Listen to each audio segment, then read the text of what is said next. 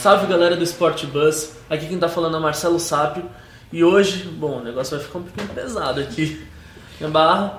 Temos aqui Flávio de Queiroz e Luana Dredd. Eu falo assim pra Deus, Deus, se for pra eu ser jogadora de basquete, que eu continuar crescendo, se não parou por aqui, porque eu era muito grande, eu era muito grande, tipo, pra minha idade.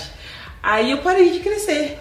Aí continuei jogando. Você é, pediu uma é, barata, é. né? Falei, não, ou se fosse pra ser jogador de basquete mesmo, que, né? Aí parei de crescer, tudo. E eu fui. Tinha feito até a prova pra fazer educação física na hora, tava acabando o ensino médio. E nesses seis meses faltava, eu fiz um curso de panificação no Biase, que é uma ONG lá da Zona Norte, tipo, que ajuda várias, várias crianças. Tipo, eles têm uma estrutura de uma padaria enorme dentro da ONG. Tipo, de fora você não vê nada. Mas, tipo, é muito top lá. E eu fiz. E depois que eu fiz esse curso, eu sempre ajudei, ajudei minha mãe, sabe? A decorar bolo, fazer os docinhos, essas coisas assim, porque eu gosto. Aí eu falei, não, vou trabalhar com isso. Aí eu falei, ah, não, vou fazer uma educação física, vou ser confeiteira, eu queria fazer gastronomia, fui ver sites pra fazer gastronomia, mas gastronomia é mó bica, na época não dava. Aí eu falei assim, ah, vou começar a trabalhar e eu consigo pagar, né, pra fazer gastronomia. Só que aí eu, passou três meses, eu fui treinar, eu entrei na academia pra treinar Muay Thai, que era a mesma academia onde que ele já tava. sim. Sabe? Eu, ele- foi ele que. Ele, na época ele era recepcionista, foi ele que me atendeu. Eu era recepcionista da academia, eu que atendi ela. Acho que eu, tinha, eu cheguei na academia em março, mais ou menos, em junho, acho que você começou a treinar, eu também comecei. Isso em 2011. A gente, né? Ela, ela já entrou treinando, ela doida, com dois meses de treino já tava lutando. Ela, ela fala, não- ela não sabe falar não. Ah, Não, luta sim. pra você assim. Ah, você vai fazer 10 lutas? Sim. Não, mas sim. Eu falo, nossa, menina louca. No primeiro ano eu fiz nove lutas, no primeiro Nossa. ano. Eu fazia três lutas no mesmo dia, tipo. Ela luta, ela luta hoje de 5'7", mas ela pesa uns 80 quilos. Ah, mentiroso! Pesado, ah, pesado. Lógico que não, tá É, doido, menino. lá, é, assim, trabalhava com confeitaria, comia doce o dia inteiro. Essa aí. Aí. Tá, talvez se me corta, eu nunca sei voltar. É, aí, nesse meio tempo, eu fiz o curso, eu resolvi fazer.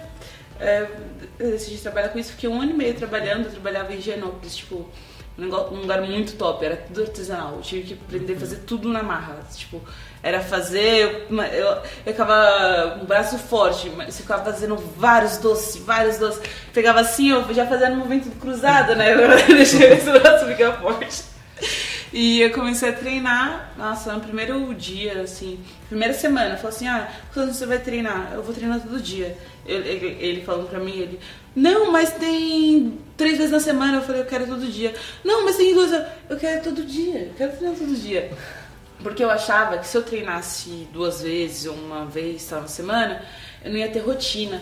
Aí às vezes eu ia falar assim, ah, hoje eu não vou, hoje eu vou. E se eu treinar todo dia, você sai do trabalho e você já vai pra academia. Tipo, é uma coisa que vira hábito. Então acaba sendo mais fácil de você. Aí. Mas hoje eu vejo que era loucura. Ninguém entra numa academia treinando todo dia. É, por isso que eu falava, eu falei pra ela. É. falei, você já fez alguma coisa? Ah, não. Você tá fazendo alguma coisa? Não. Você quer treinar quantas vezes na semana? Era todo dia. Como eu já tava estudando, eu já sabia que todo dia era muitos Era dias pra uma pessoa que tava fazendo nada, né? É, eu falei pra ela, não, faz três vezes, né? Seu corpo descansa. Não, quero todo dia. Então vai. Ah, Tá Aí bom, foi. quer? Aí depois de dois meses já o pessoal. Vamos lutar, vai lutar. Eu falei, não, gente, não. Mas da primeira semana que eu fiz, no final de semana, eu já comprei todo o equipamento. Eu comprei bocal, canedeira, luva, comprei tudo. E eu nem sabia de nada. Eu falei assim, nossa, que da hora. Assim, como eu demorei uns quatro anos, pelo menos, treinando basquete pra falar assim, pô, hoje eu sou melhor, assim, né? Eu falei assim, pô, será que daqui uns quatro anos treinando eu vou conseguir lutar, tal? Não passou nem dois meses direito. Eu me colocaram pra lutar. Eu lutei com uma menina, que a menina era enorme. Eu lutei no 60. Ela falou assim, ah, vai ser no 60. Aí, beleza.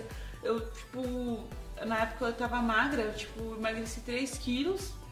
Eu vou lutar. Aí cheguei lá, a menina tinha 70 quilos. Nossa, aí é difícil. Aí falou assim, não, pode voltar a comer que a menina vai estar no 65. Eu falei, tudo bem, mas não era no 65. A menina era enorme.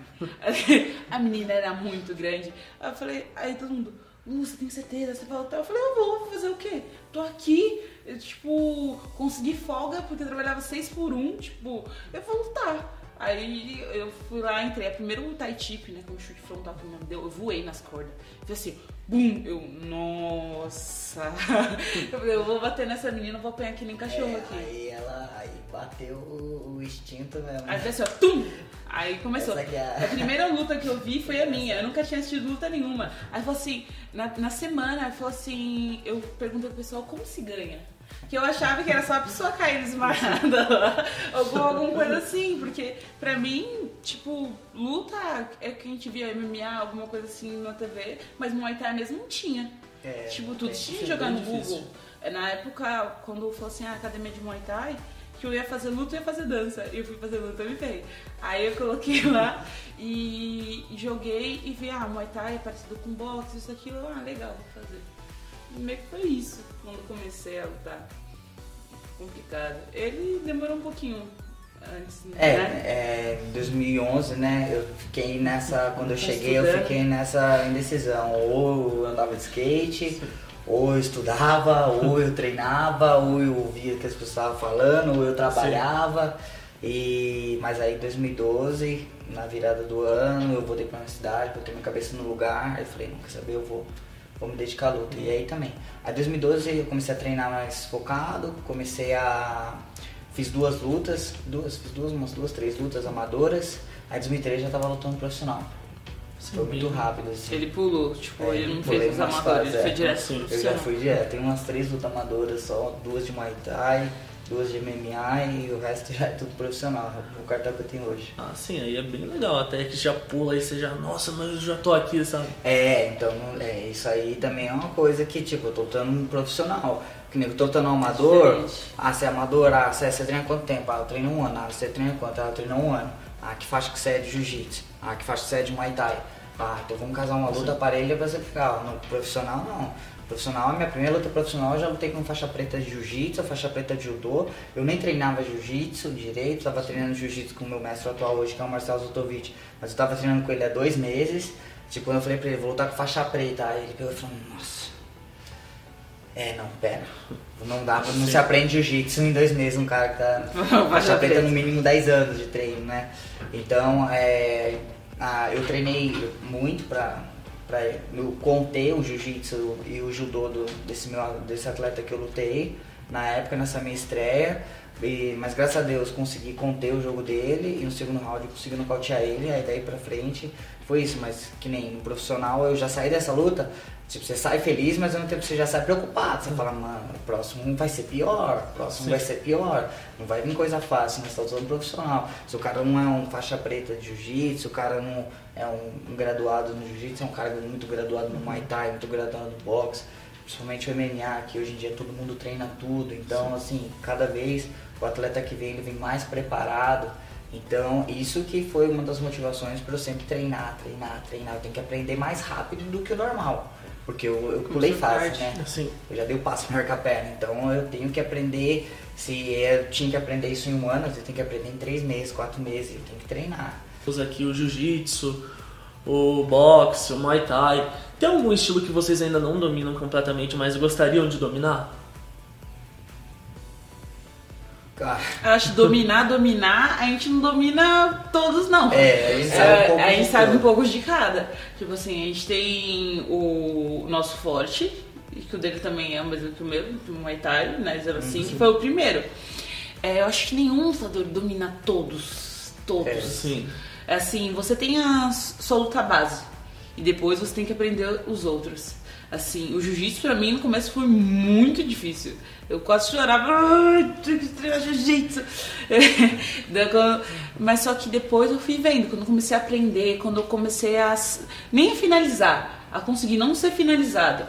Porque só tinha os ogros que ficavam me amassando, né, Flavinho? Não. É.